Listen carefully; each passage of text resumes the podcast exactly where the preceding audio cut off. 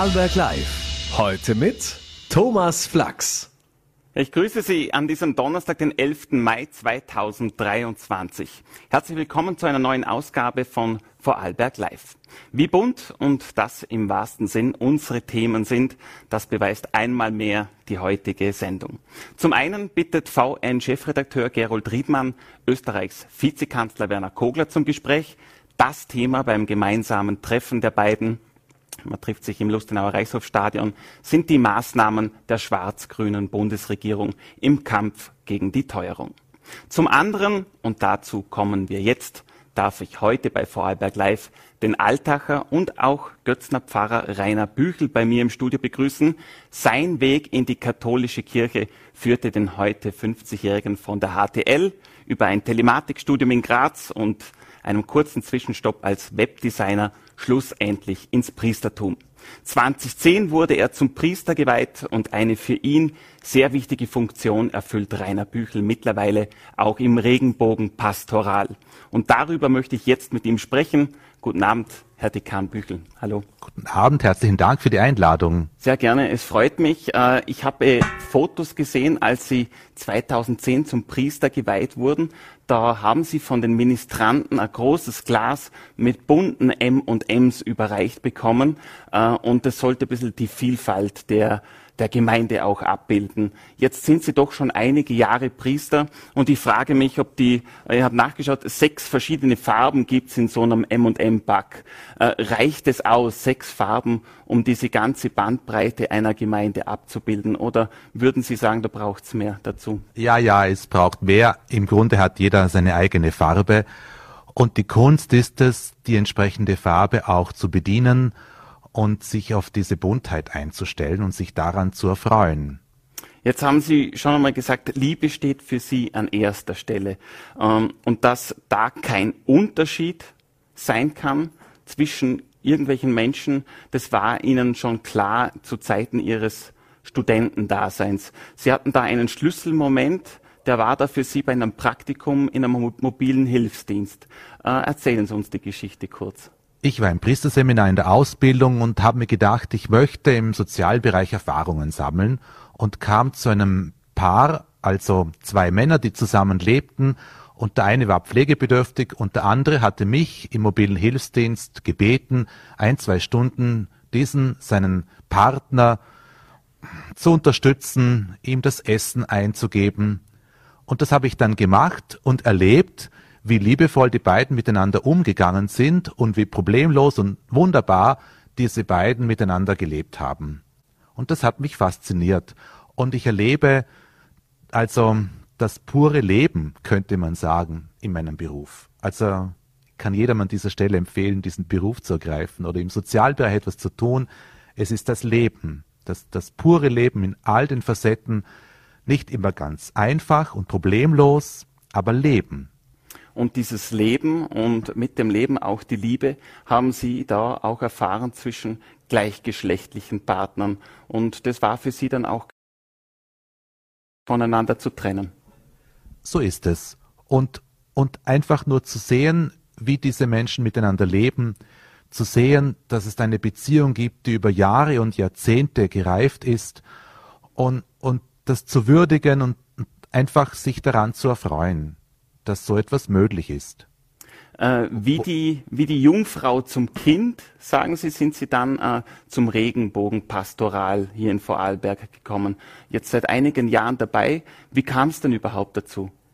Ich bin schon eine Zeit lang im Vorstand des Ehe- und Familienzentrums. Das Ehe- und Familienzentrum ist eine Einrichtung der Diözese Feldkirch, der, wo es um, um alles im Bereich Ehe und Familie geht, von der Ehevorbereitung bis zu Workshops mit Jugendlichen zum, zur Sexualität, bis zur Begleitung von Menschen in Scheidungssituationen, Kinder, Männerberatung.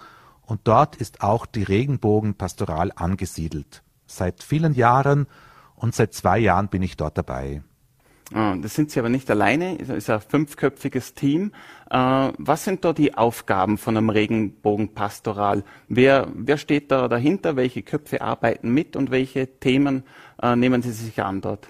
Den Auftrag haben wir vom Bischof, von der Diözesanleitung bekommen, dieses, dieses Thema überhaupt einmal, ähm, dieses, sich diesem Thema zu widmen. Das Thema wird gern als eine heiße Kartoffel weitergereicht und das ist nicht einmal so ein Thema, wo man sich von Haus aus gerne aussucht. Und wir haben dann geschaut, wer soll in diesem Team dabei sein. Es sollen Betroffene dabei sein, es sollen Seelsorger dabei sein, es sollen Pfarrer dabei sein, sollen Leute dabei sein, die sich auskennen in diesem Bereich. Und wir versuchen, ähm, ähm, Bewusstseinsbildung zu machen auf verschiedensten Ebenen und ähm, ansprechbar zu sein für Menschen, die in irgendeiner Weise mit diesem Thema konfrontiert sind, zum Beispiel Eltern, die, die wissen, ihr Sohn, ihre Tochter ist ähm, ähm, gleichgeschlechtlich liebend oder queer oder irgendwas anderes, dann möchten wir ansprechbar sein in diesen Situationen. Herr Pfarrer, jetzt könnte ich mir gut vorstellen, dass Sie da oft auch einen Spagat machen müssen, dass Sie ein gewisser Spannungsfeld auch ausgesetzt sind. Ähm, in Ihrer Gemeinde haben Sie ja auch strenggläubige Katholiken um sich herum äh, und auf der anderen Seite aber auch die Lebenswirklichkeit, eben wie Sie es gesagt haben, von queeren oder homosexuellen Menschen.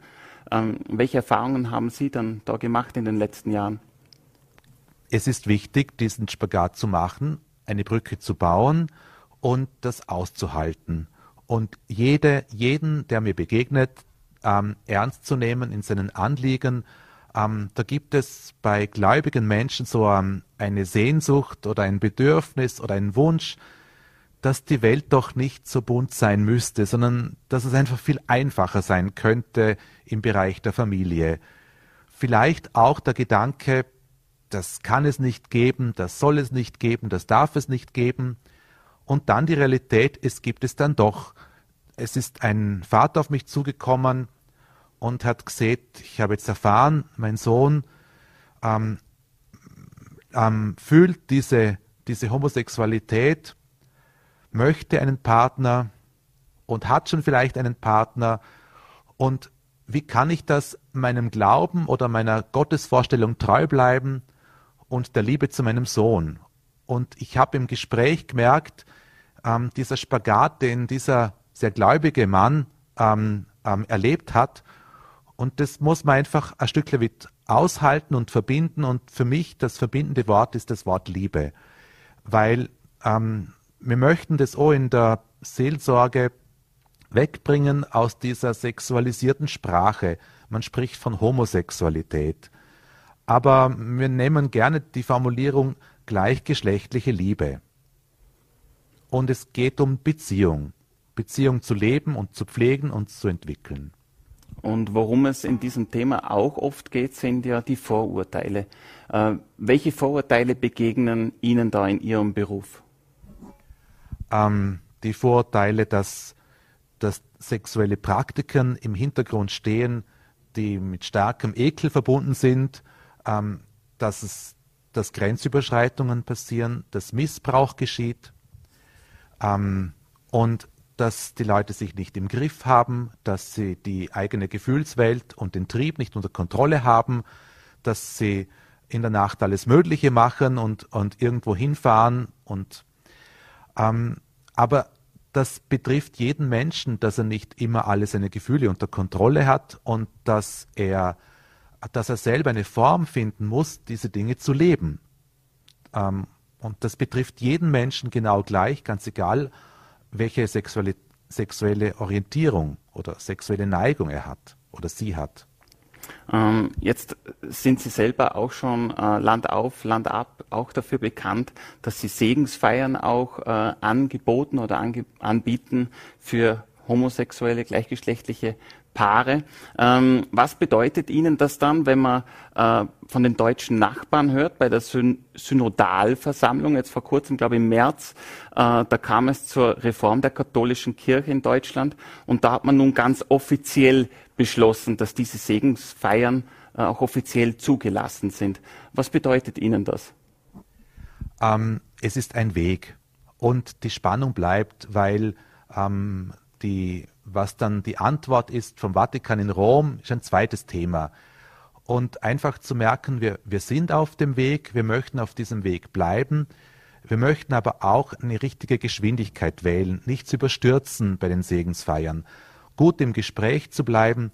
Es gibt in Vorarlberg ähm, schon viele Priester oder viele Kollegen, die Segensfeiern anbieten und praktizieren und einen guten Weg gefunden haben, ein, diese zu gestalten, ohne ähm, das zu überstürzen und eine gute Form zu finden für die, für die Leute.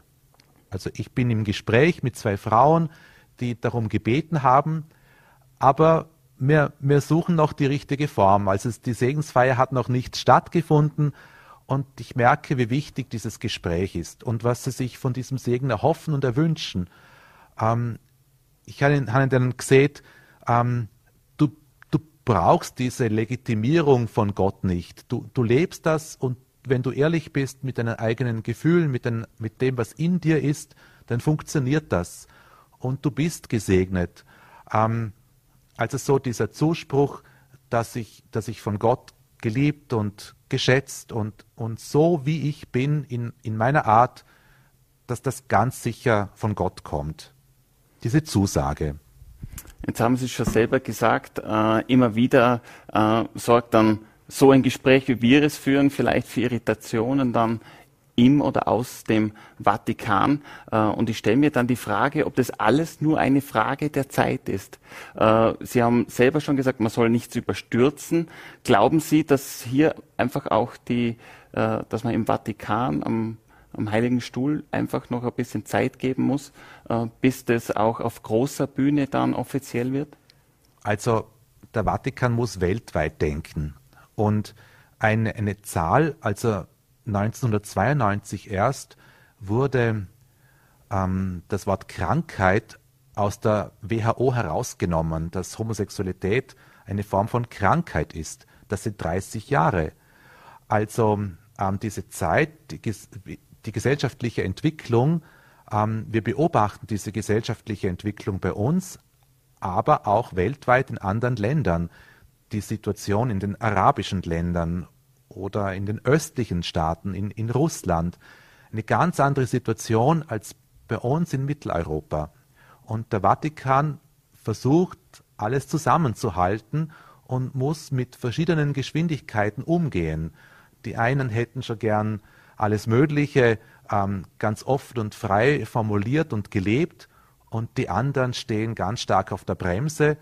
Und das ist so die Kunst, diese Sache zusammenhalten und das erlebe ich in der eigenen Pfarrgemeinde auch. Wenn, wenn nach diesem Interview heute bekomme ich zwei, drei Anrufe, die mir vielleicht gratulieren oder, oder sagen, das stimmt, das ist gut so, ich unterstütze das.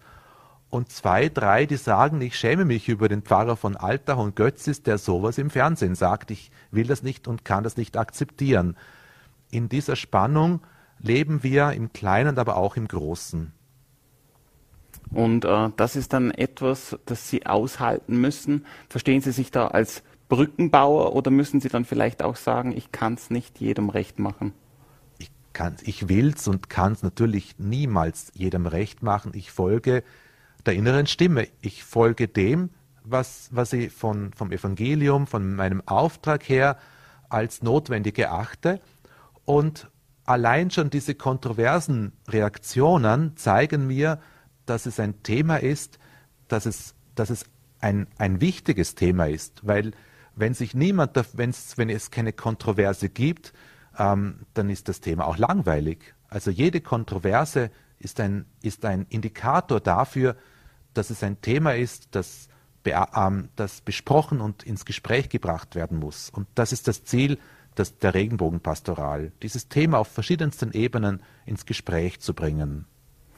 Wenn wir über das Regenpastoral sprechen, dann ist auch die Regenbogenfahne nicht weit oder zumindest die Regenbogenfarben. Und äh, da, die sind natürlich auch immer mehr und öfter auch in Kirchen zu sehen, zu, zu äh, irgendwie wahrzunehmen oder werden sie gehisst. Jetzt haben sie sich in ihrer Gemeinde dafür entschieden, dass die Regenbogenfahne äh, keinen Platz findet. Warum haben sie sich für diesen Weg entschieden? Ähm, ähm, ich, ich habe es erlebt, ähm, wenn die Regenbogenfahne gehisst wird, gab es dann in anderen Vereinen gleich mal Proteste, sie wurden heruntergerissen. und hat ein wenig in eine Polarisierung geführt. Und ich habe zum damaligen Zeitpunkt und heute auch noch, möchte weniger ähm, mit solchen Zeichen polarisieren, sondern mehr im Bereich Seelsorge etwas tun. Und für uns war oder für mich ist die Form dieser Segensfeier, ähm, ähm, ich, ich, ich, bin nicht Pfarrer war, um Fahnen aufzuhängen und so das Bekenntnis zu, zu geben. Ich bin Seelsorger und möchte, möchte einfach diese Seelsorge leben. Und so waren die Segensfeiern, die wir angeboten haben, zu denen wir eingeladen haben, war für mich so diese Form, wie ich, ähm, wie ich diesem Thema begegnen möchte. Und es sind Gespräche entstanden bei den Segensfeiern. Wenn ich die Fahne aufhänge, dann entstehen keine Gespräche, dann entsteht Kontroverse. Ähm, ähm, dann haben oh, manche in der Gemeinde vielleicht ein Problem. Ähm, das brauche ich nicht unbedingt. Zumindest habe ich mich für diese Art entschieden. Andere Priester haben es anders gemacht und das ist legitim. Und so ist es auch in unserer kirchlichen Landschaft sehr bunt. Diese Regenbogenfarben bilden auch die verschiedensten Charaktere und Arten, Seelsorge zu leben, aus, äh, ab. Sie haben sich dafür entschieden, dass die Regenbogenfahne in Alltag keinen Platz hat. Und dennoch äh, sind Sie äh, sehr emotional auch bei diesem Thema dabei. Das spürt man, wenn Sie sprechen. Ähm, was macht es dann mit Ihnen, wenn diese Fahnen abgehängt, äh, womöglich gestohlen oder gar angezündet werden? Äh, was löst es in Ihnen aus? Ja, ich gehe einen Schritt zurück und versuche ähm, zu ergründen, wer denn sowas tut. Und ich bin unlängst jemandem begegnet, der, der sehr emotional gesprochen hat und gesagt hat, ähm, ich habe in meinem Leben schlechte Erfahrungen gemacht mit, mit Homosexualität bzw. homosexuellen Menschen.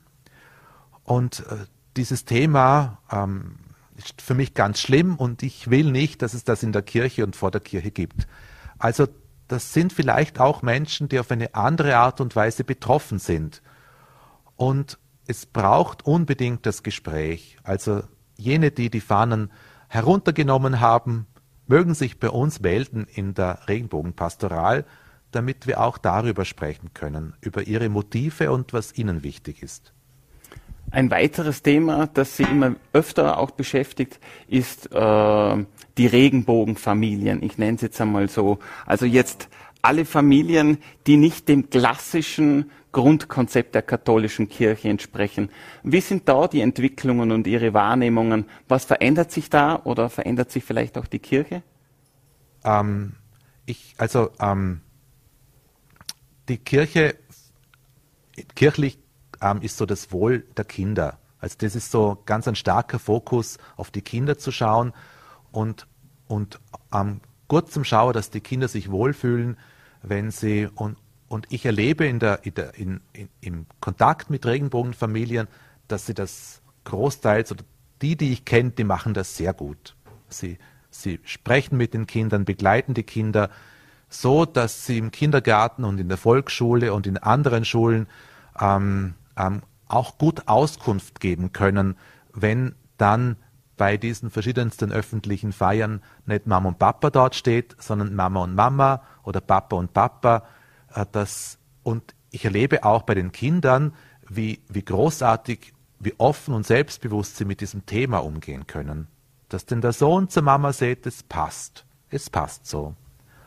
Oder auch die queere Thematik, dass ein Mann schon im reiferen Alter merkt, ähm, in mir steckt eine Frau, das ist schon ganz lange in mir drinnen und, und ich möchte da einen Schritt setzen und die Tochter sagt dann zu ihm, darf ich dann trotzdem zu dir Papa sagen, auch wenn du jetzt äh, Stefanie heißt und nicht mehr Stefan.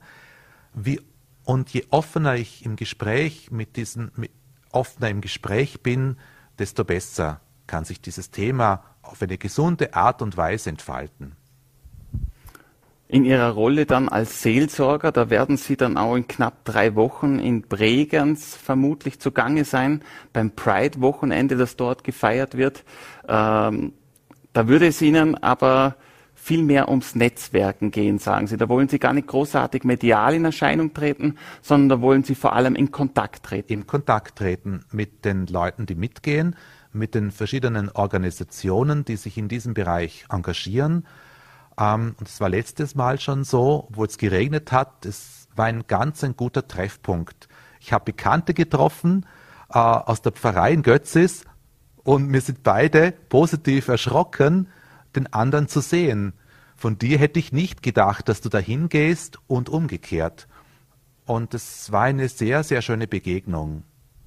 Ähm, jetzt könnte ich mir aber vorstellen, und damit kommen wir dann auch schon zum Schluss äh, von unserem Gespräch, dass Sie an dem Wochenende vom 2. Juni gar nicht wirklich so viel den Kopf dafür haben, weil da wird ihr heißgeliebter SC Alltag wird das letzte Spiel äh, bei der WSG Tirol bestreiten und wir wissen ja um die prekäre Situation und es droht der Abstieg, äh, ob die Stoßgebete helfen oder nicht.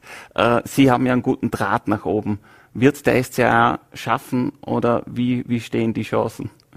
Ähm, das ist ganz schwierig zu sagen und es ist besser, nicht darüber nachzudenken, wie die Chancen stehen, sondern zu kämpfen auf allen Ebenen und den SCRA zu unterstützen, wie es nur geht. Und das mache ich so gut es geht. Wir feiern meistens zeitgleich mit dem Match. Am Samstagabend feiern wir den Gottesdienst in der Kirche. Und so ist das meine Art und unsere Art, den SCRA zu unterstützen. Aber der, der, der Spielstand, äh, der würde nicht mehr während der Messe verlesen, habe ich gehört. Ja, je nachdem, wie es ausschaut. Manchmal ist es besser, man sagt den Spielstand nicht an. Ja, dann hoffen wir, dass es dann im nächsten Jahr wieder bessere Spielstände zu vermelden gibt. Vielen Dank, Herr Pfarrer, für Ihren Besuch bei Vorarlberg Live. Herzlichen Dank Ihnen und herzlichen Dank Ihnen am Apparat zu Hause. Dankeschön. Und nun kommen wir zur Bundespolitik. Der Bundessprecher der Grünen und auch der Vizekanzler Werner Kogler ist heute in Vorarlberg zu Gast. Am Vormittag noch in Bregenz bei der Neueröffnung der Pipeline. Am Nachmittag ging es für ihn dann nach Lustenau. Als Sportminister informierte er sich dort über den aktuellen Stand beim Neubau des Stadions für die Austria. Ebenfalls vor Ort war VN-Chefredakteur Gerold Riedmann, der den Vizekanzler vors Mikrofon bat. Herr Vizekanzler, Tag in Vorarlberg. Wir sind hier im Reichshofstadion in Lustenau. Äh, auch Stadionpläne äh, sind ja für die Vereinsverantwortlichen hier äh, auf dem Tapet. Was, wie, wie können Sie helfen, dass dieses Stadion entsteht? Naja, zuerst einmal bin ich sehr beeindruckt von den Plänen, weil es wirklich äh, ein grünes Stadion wird. Nicht nur der Bau selber, sondern vor allem das Verkehrskonzept drumherum wirklich beeindruckend. Äh, zweitens ist das auf gutem Wege und man ist auf unsere Hilfe nicht unbedingt angewiesen. Aber drittens äh, überlegen wir uns natürlich schon, äh, wie man auch noch unterstützen könnte.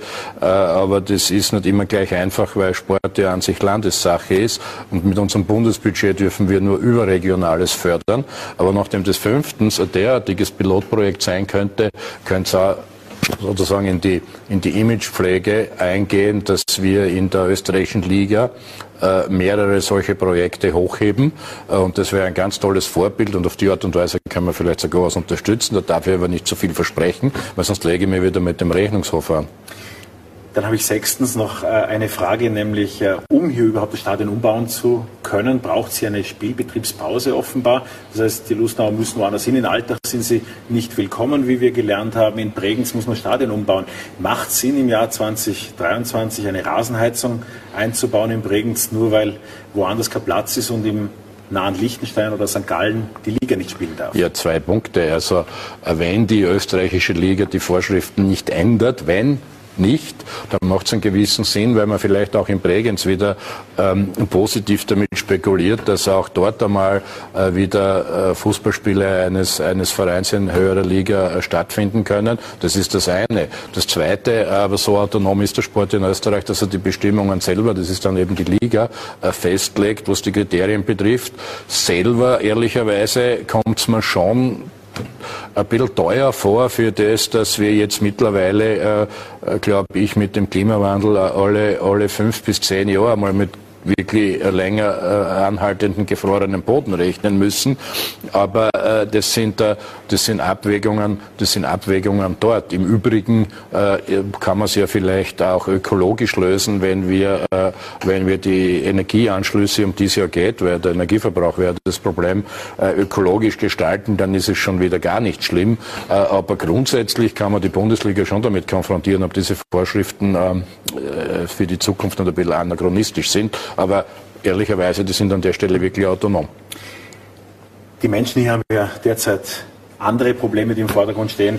Herr Vizekanzler, die Inflation ist nicht einzufangen, die Wirtschaft ist unsicher, das Vertrauen auch in die Politik ist im Keller. Was ist kaputt gegangen in dieser Republik? Naja, die Wirtschaft ist, glaube ich, nicht unsicher. Im Gegenteil, äh, der Punkt ist ja, äh, dass man mal die wichtigen, äh, die, die, die, auch die lebensnahen Dinge zum Teil anschauen muss. Ja, die, ich will nur gar nicht ausweichen, die Teuerung ist ein Thema, wird zunehmend eins. Aber grundsätzlich gilt einmal, dass wir in Österreich in den letzten Jahren die höchsten Wertschöpfungen haben, auch die Zuwächse, sage ich als Grüner, das nannte man früher Wirtschaftswachstum, verbunden mit gleichzeitig hoher Beschäftigungslage und hohen Einkommen und im Übrigen noch höheren Nettoeinkommen, weil wir auch laufend die Steuern gesenkt haben und jetzt mit der Abschaffung der kalten Progression ja auch dafür sorgen, dass die Teuerung ähm, sozusagen diese Zuwächse nicht auffrisst. Das ist schon einmal ein Riesenschritt, haben immer alle versprochen und niemand hat es gemacht, wir schon.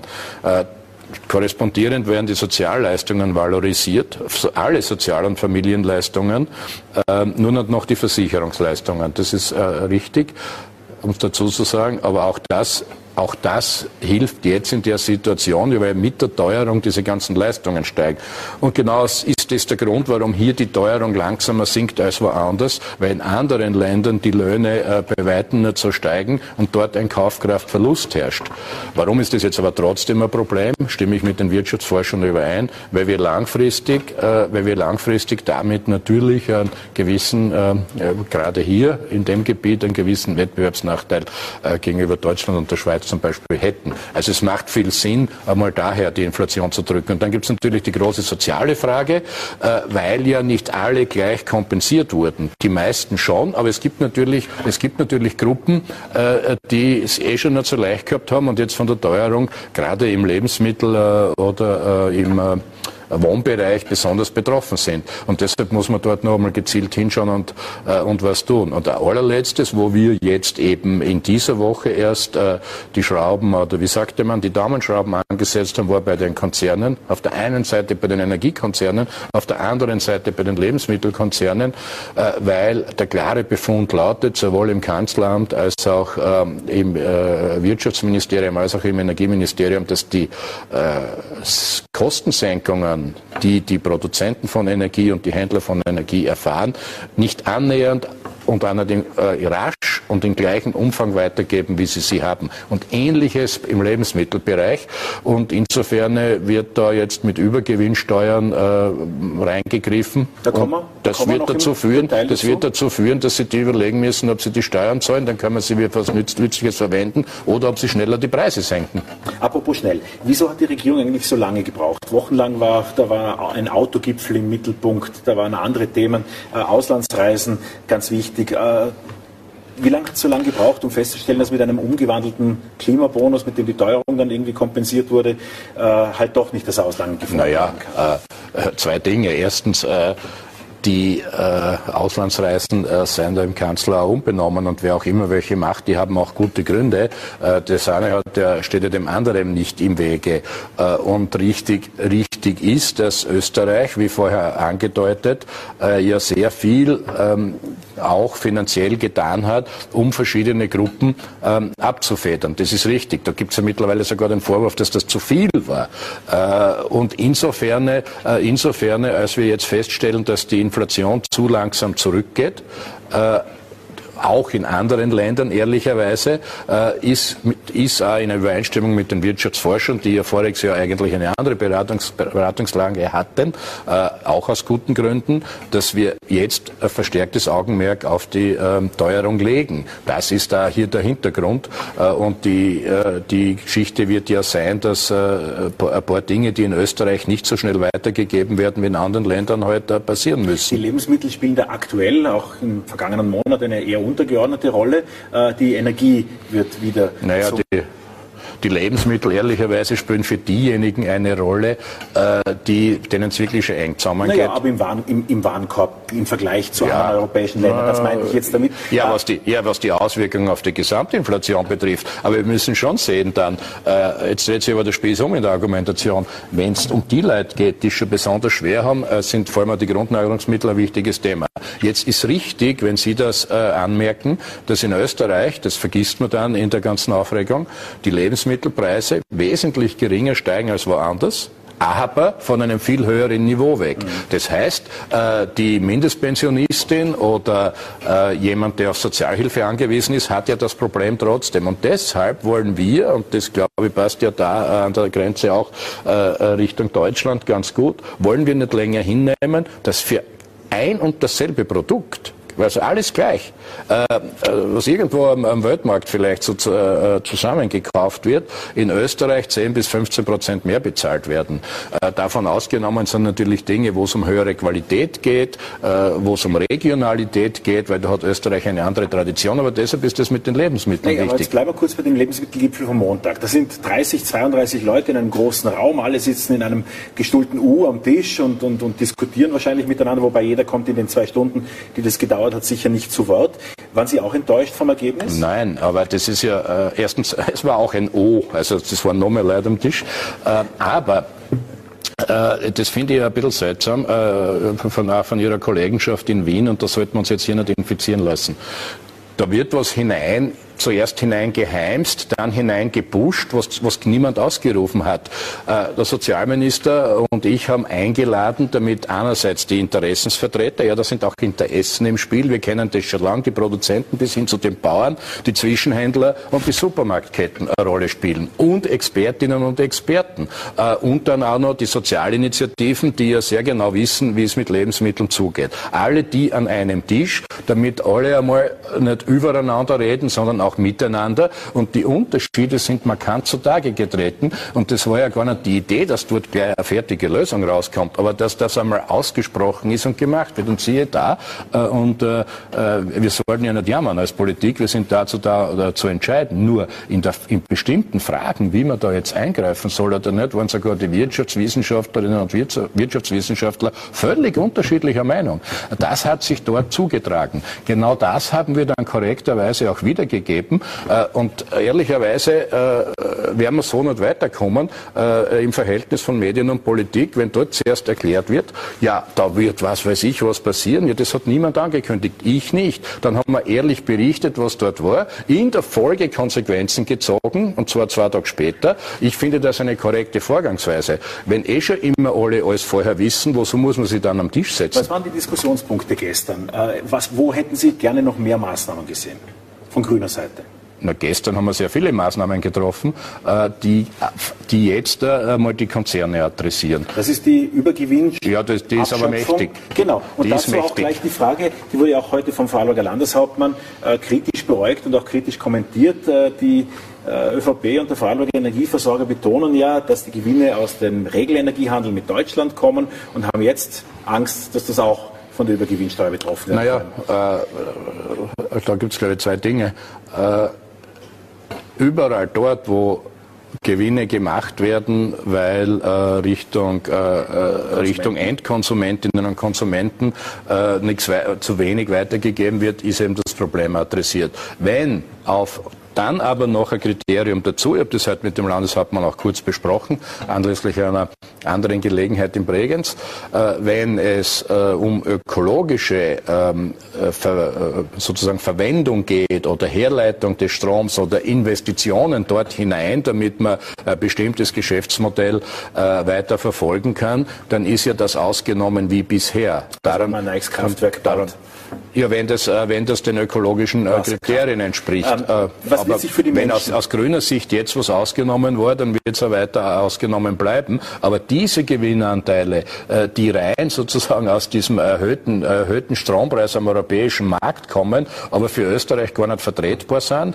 die werden wir abschöpfen, auf das hin die Energieversorger sich überlegen können, gehen wir jetzt mit die Preise dort runter oder zahlen wir diese Übergewinnsteuer und damit werden wir Gebührensenkungen finanzieren finanzieren. Äh, das wird eine Rolle spielen, denke ich, wenn, dass die auf das hin, dass die Kommunen, die Gemeinden äh, ihre Gebühren einmal ein, zwei Jahre nicht erhöhen. Was wird sich da für die Menschen konkret ändern? Das heißt, Gebühren sollen sich nicht erhöhen? Das war ein Punkt. Genau. Die Strompreise die Bundesgebühren sind schon gestoppt. Mal. Ich meine, die Vorarlberger kennen sich bei den Strompreisen nur mal bedingt aus. Der Landeshauptmann hat erst vor drei ja.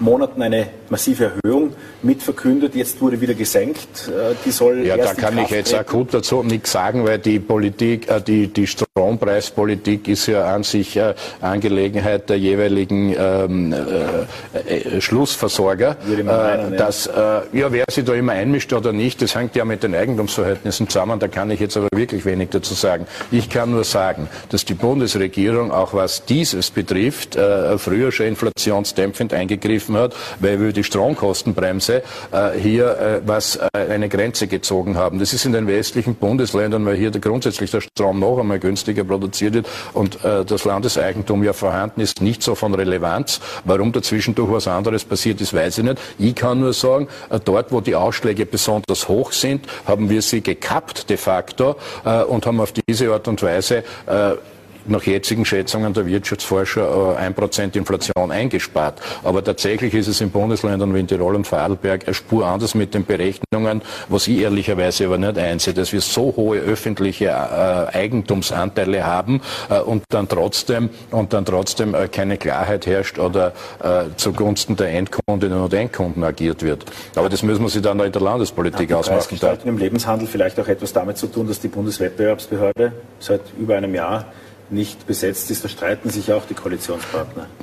Umgekehrt, die Bundeswettbewerbsbehörde funktioniert hervorragend. Äh, die, äh, die ist besetzt, weil es gibt eine stellvertretende Leitung. Das ist im Übrigen das ist eine, eine, eine Favoritin für den Posten dort. Die macht das hervorragend.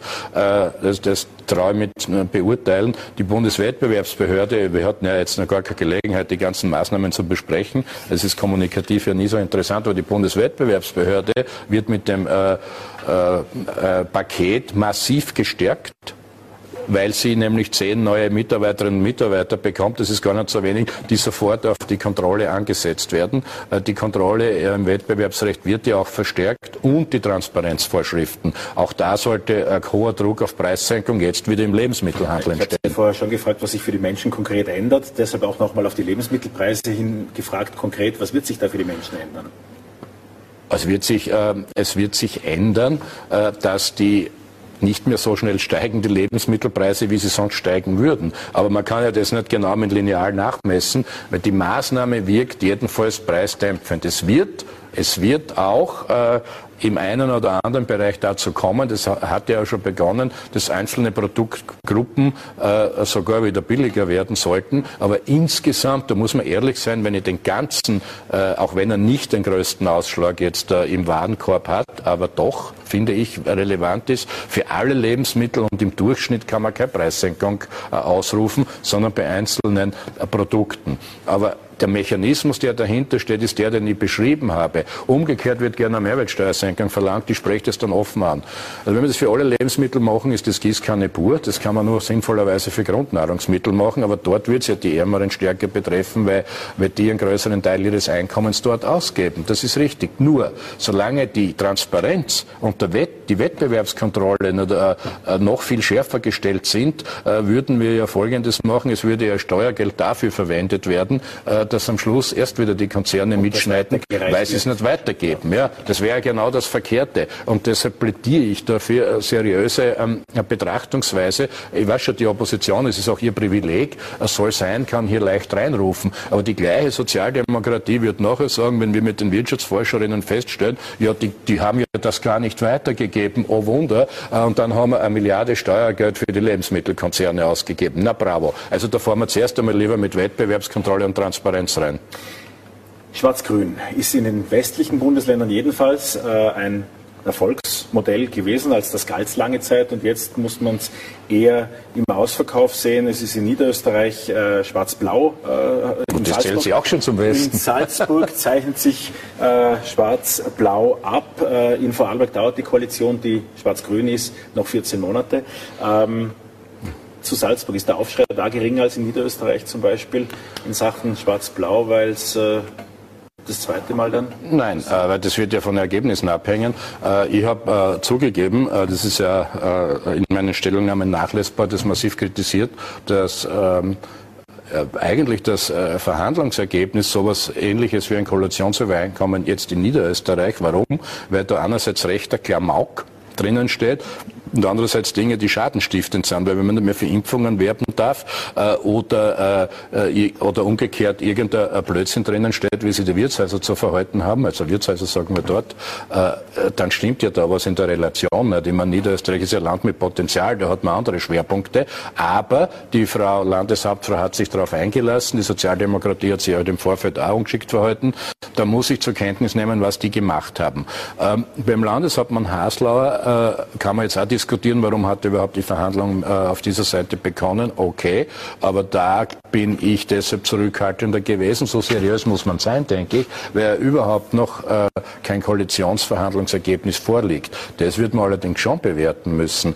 Äh, wir haben natürlich äh, Obacht drauf und eine gewisse Sorge oder Missstimmung und Enttäuschung sehr wohl, weil er natürlich droht äh, gegenüber einer Variante, wo die Grünen beispielsweise in der Regierung wären oder noch, äh, der Klimaschutz dort ähm, äh, nicht nur unter die Räder kommt, sondern äh, komplett verschwindet. Das war eh noch nie leicht in Salzburg, äh, weil wir sehen müssen, und jetzt wohlgemerkt, nicht die Wählerinnen und Wähler der FPÖ, aber manche und leider immer mehr äh, sich wieder zu den Klimawandelleugnern bekennen. Und das ist aus grüner Sicht natürlich nicht hinnehmbar. Ich hoffe, dass da kein gröberer Schaden gestiftet wird. Das Zweite in Salzburg ist, glaube ich, eine große internationale Frage an Komponente als große Kulturstadt, aber auch als Kulturland, äh, dass hier äh, im kulturpolitischen äh, äh, auch noch Unfug passieren kann. Aber da würde ich wirklich äh, da würde ich wirklich äh, mich der Überzeugung vielleicht nicht, aber der Hoffnung hingeben, dass der Landeshauptmann Haslauer hier den allergrößten Blödsinn nicht zulässt, weil ihm dieses Feld sehr, sehr wichtig ist.